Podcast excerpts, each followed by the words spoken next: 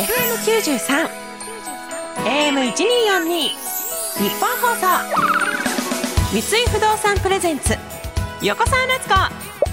それ大事なことでございます。日曜の夜いかがお過ごしですか？横澤夏子でございます。さあもう年末の足音が聞こえてくる季節となりました。さあこたつをね出したりする頃なんでしょうか？うちはですね実家の方は新潟なのですごい寒いのでこたつをね私が生きてる中で1回だけ出たことがあったかな。1回出て私の母親がもう二度と出さないって言って それからうちのこたつは消滅してしまったんですよね。もうみんなだらけちゃうしみんなそこで寝ちゃうし。だからもうこの家はこたつ禁止だってうちの母親が言ってこたつはただただテーブルとして使っててその中身の電気を絶対つけちゃいけないっていうルールができて 全然あったかくないこたつなんですけどでもなんかちょっと布をかけてるみたいな状態。でもそれを私は知ってるので私がねやっぱり嫁いでというか新しい家族ができてこたつ買ってないんですよね。やっぱりあの母親の爆発を見たら私はもう買えなくなっちゃった。でうちはですね 寝室から毛布を持ってきて毛布でそのままリビングで寝るっていうそっちの方がこたつよりなんかダラダラしちゃうんじゃないかって思うんですけど結局毛布の暖かさがもう私はすごい好きで夫もリビングで毛布をかけてるっていう状態でそうだ去年はですね着る毛布っていうものを買ってしまったんだ私は。着る毛布って知ってますか？毛布にボタンがついてて袖もついててただただぬくぬくできる。あれを今年も出したらもう冬の始まりですね。まだもっと寒くなるまでは出さないっていう気持ちでいるんですけど着る毛布は本当に温かみが増してそして環境にはいいんですよ。そうなんです。SDGs でした。その通りでございました。そうなんです。もう一切自分の熱をね保ってくれてるからめちゃくちゃ省エネ。本当エコですよね。さあこの番組では自分にとって社会にとって地球にとって大事なことについてお話をしていくというコンセプトでお送りしています。番組後半は SDGs について聞いていきます。前回に引き続き三井不動産商業施設本部アーバン事業部運営企画グループ金沢優香さんをお迎えして宮下パークでの SDGs の取り組みについてお話をお伺いします。というわけで横澤夏子それ大事なことでございます。最後までどうぞお付き合いください。三井不動産プレゼンツ横澤夏子それ大事なことでございます。この時間は三井不動産がお送りします。三井不動産プレゼンツ横澤夏子それ大事なことでございます。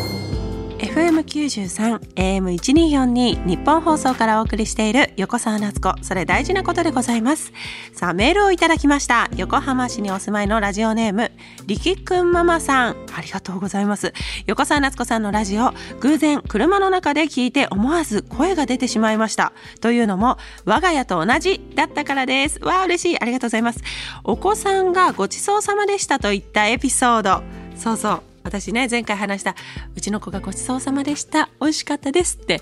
言ったんですよね。保育園で教わった言葉だと思うんですけど全然ねご飯は残ってたんですけどでも美味しかったですって言われたのがすごい嬉しくてそのエピソード話しました。我が家の子供も幼稚園でみんなで言っていたごちそうさまを家でも元気よく言うようになってママごちそうさまでしたと言ったんです。思わず涙ぐんじゃいました。わかります。今も好き嫌いも多く野菜が苦手な我が子過去息子さん。で手を焼いていますがなんとか無事に毎日を過ごしています。横澤さんは家事やお仕事の息抜きの趣味はありますか？私はママ友に教えてもらった塔の籠紙にハマって子供の幼稚園のバザーなどに出品したりしています。すごい！これからもいろいろあるとは思いますがママ業頑張りましょう。勝手に親近感です。わ嬉しい！頑張りましょう。嬉しいお便りですね。カゴ編みにはまってバザーに出してるってめちゃくちゃ楽しいじゃないですか。でも大変そう。でもそうやって熱中できるものってすごくいいですよね。私熱中できるものといえばそれこそ幼稚園とか保育園に飾ってある入園おめでとうとかって書いてあるあの画用紙で何枚も重ねた画用紙で作られてるその切り抜いておめでとうの「とか切り抜いてペタって貼ったりとかあとリスとかその人間とか幼稚園児とかもとにかく画用紙で作り込んでる保育園幼稚園によくある壁面っていうものなんですけど壁面制作って言うんですけどご存知ですか？私それがもう大好きで。娘の保育園に行った時にやっぱその壁面がすごい充実してるんですよね。でうわこれ家にあったらめちゃくちゃいいだろうなと思って作り始めたのがきっかけで本当にいっぱい作ってお誕生日の時とか保育園の壁をイメージしながら保育園の壁に私の家をしたいっていう気持ちで作って頑張ってるんですけどまあでも本当寝かしつけ終わってからだったり自分の時間がある時にしかそれは作れないので今日はうさぎの耳だけとか今日はアンパンマンの鼻だけほっぺだけみたいな感じでもう一つの作品作るのに何ヶ月もかかるんですがでもそれがすごいのがこの間1歳の次女の誕生日があったんですけどもう無条件に褒めてくれるんですよ1歳だけど「うわーアンパンマンだうわー!」みたいな感じで指をさして「あああみたいなニコニコってしてて散々ね私はもうご飯とか毎日いろいろ頑張ってはいるけどその褒められたことはないけど壁面だけは絶対褒めてくれるんです無条件で。その喜んでくれるみたいな。それがすごい嬉しくてっていうのとあと夢中になれる。もう無我夢中にただただハサミで切ったりとか糊で貼ったりとかっていう作業がすごい好きで今私は息抜きというかまあ趣味ですよね。その無心になれるっていうのがその時間ですかね。ちょっとかご編みやってみたい。いやありがとうございます。お便り。番組では皆さんからのメールもお待ちしております。あなたが大事にしていることや私横澤夏子に聞いてみたいことなど何でも OK です。メールアドレスは横沢アットマーク 1242.com 横沢アットマーク 1242.com 横沢のスペルは YOKOSAWA です。この後は私にとっても皆さんにとっても大事なこと SDGs についてお伺いしていきます。三井不動産プレゼンツ横澤夏子。それ大事なことでございます。それどれくらいガチですか？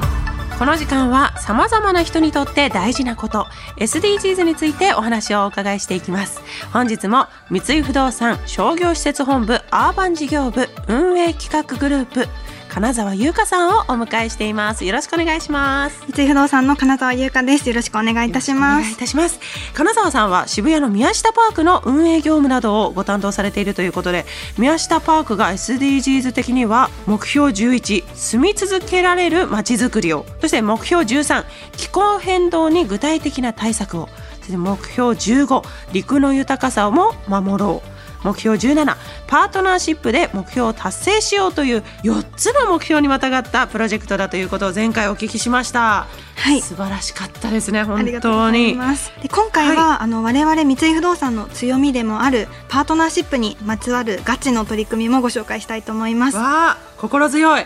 また 自信があるっていう力強さが伝わってきますね。楽しみです。本日もよろしくお願いいたします。よろしくお願いします目標17においては国際的な支援を通じて開発途上国を強くしていくことや、科学技術のイノベーションを通じて全世界的な技術を進めることが重要になってきます。はい国を超えて知識や技術を共有することで、うんうん、開発途上国も目標を達成できるようになるのでそういった協力が必要になってきます自分たちの日本だけじゃなくて、はい、周りの世界を見てっていうことですね。はいまた政府や自治体などの公的機関と民間の企業による協力も必要だと考えています。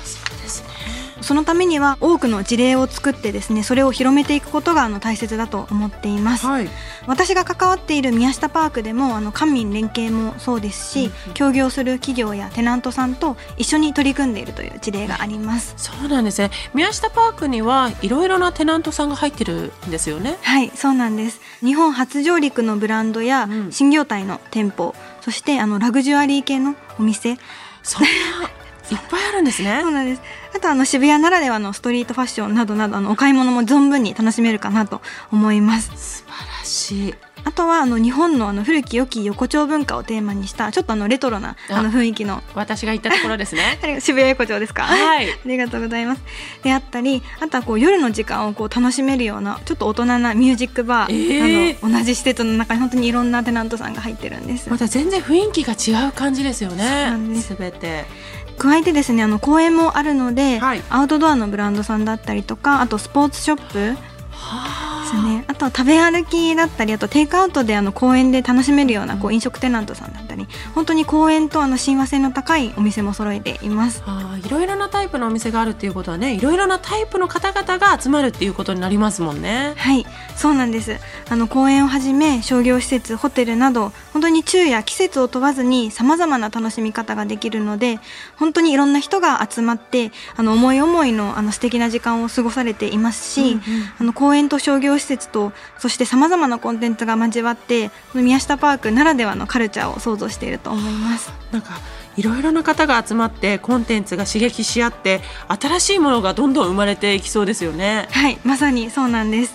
あの多様な方々がこう交わることでさまざまな化学変化が起きて新しいパートナーシップを作り出すのではないかと考えています。他にもこの宮下パークで何か SDGs の取り組みはありますか？はい。あのスマートなゴミ箱であるスマゴや水がこう循環する手洗い機などが設置されています、はい、体験の一つとしてこう宮下パークであの SDGs を感じていただければ嬉しいです。えちなみにスマゴ？はい。私初めて聞いたんですけどどういうものなんですか？本当ラジオなんですけどちょっとお写真をご用意させていただきました。すごい可愛らしい見た目なんですけど、はい、すごい頭のいいゴミ箱に、はいはい、なっていまして実はこう上にこう太陽光パネルがついてるんですけど、はいはい、あのそれでこうゴミをこう自動的にこう圧縮してくれるんですね。え？じゃあいつも以上にゴミ箱がいっぱい入るっていうことそうなんです。であのいっぱいになったらスタッフにこう通知が行ってお知らせしてくれるんですね。じゃあいちいちまた同じ時間とかに見に行かなくても手間も省けるしゴミ袋も減ってすごいじゃないですか。あのゴミの量の削減にもつながりますしそうです、ね、ゴミの回収頻度の効率化にもつながっていて CO2 の削減になっています。これからどんどんスマホが増えていく可能性もありますよねスマートなゴミ箱。そうですね。弊社の施設でもあのちょっと検討を進めていたりします。まずじゃあ宮下パークで、はい体験してみてということなんですね、はい、ちなみに金沢さんの個人的なおすすめのお店とか場所ってありますか？と私のおすすめの場所はですねあの北のエリアにあのちょっとテラスっぽくなっているあの共用スペースがあって、はい、そこにこう椅子とあのテーブルもあるんですけど、はい、あの椅子がちょっとこうふわふわしてて座り心地がすごいよくってあの天気のいい日なんかすごいあの最高だなと思います。ちょっとぼーっとできるというか。い。いですね、穏やかな時間が過ごせそう本当すぐ宮下パークに今すぐにでも行きたいという感じになるんですが出会いもありそうですもんねいろんな方々と。はい公園という空間の新しい魅力を開花させたということなんですね、はい、これからどのような展望を持っていらっしゃいますか？はい。宮下パークでは、公園も含めて施設のイベント企画というものを行っています。あの渋谷でこう長く続いている歴史的な音楽イベントや渋谷エリア全体で行っているファッションイベントなどあの渋谷のカルチャーをこう育てていくようなイベントを実施しています、はい、それから改修前から宮下パークではストリート系のスポーツが盛んに行われていたんですが、はい、その歴史はそのままにですね現在もスケートボードとインラインスケートが利用できるスケート場があるんです。そうなんですね。そうなんです。あそこって前からスケートとかできたりしてましたもんね。はい。そこはもうなくなっちゃったのかと思ってましたまだ実はあるんですわすごい、はい、それは嬉しいですねスケート場とですねあと小さいお子様からこう大人まで楽しめるボルダリング施設だったりそそしてサンドコート仕様の多目的運動場なんかもあるのであのぜひお子様を連れていらしてください。親子でも楽しめますね、はい。なのでこういったあのスポーツ施設を用いて店舗を巻き込んでイベントを行ったり、はい、あとはあの SNS のプラットフォームと協業してちょっとしたあのコミュニティスペースなども作っています。えー、そうなんですね。はい、あのこのようにこう街にこう多種多様なプレイヤーがいる中で渋谷のこう街づくりの基本構想をもとにですね企画を組み立てましてプレイヤーをこううまく巻き込んでしっかりこう掛け合わせを作って街全体のにぎわい創出であったりあとは渋谷の文化創出に寄与していきたいと思っています。すごい。毎日がイベントだったりお祭り気分で、はい、いろんな方々とねああのお会いできて刺激がもらえるってすごいいい空間ですね。そうなんです。公園から新しく街が生まれ変わっていく。金沢さん最後に一言聞かせてください。それどれくらいガチですか？思いっきりガチです。嬉しいお言葉が聞きました。貴重なお話をありがとうございました。三井不動産商業施設本部アーバン事業部運営企画グループの金沢優香さんでした。ありがとうございました。ありがとうございました。三井不動産プレゼンツ横澤夏子大事なことでございます。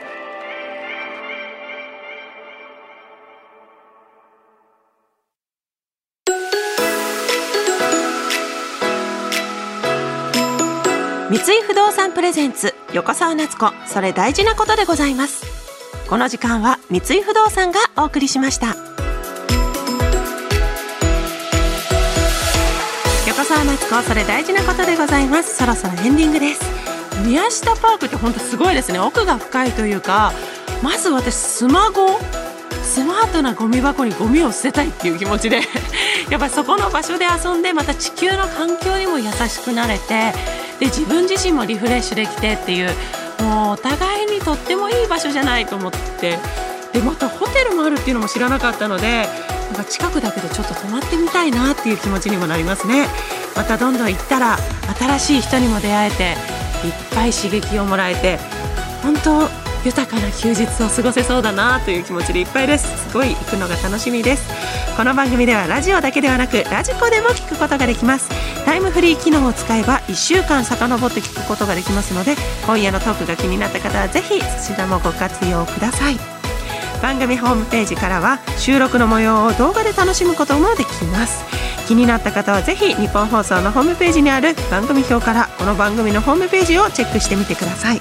それでは今夜はこの辺でまた来週お会いしましょう。お相手は横澤夏子でした。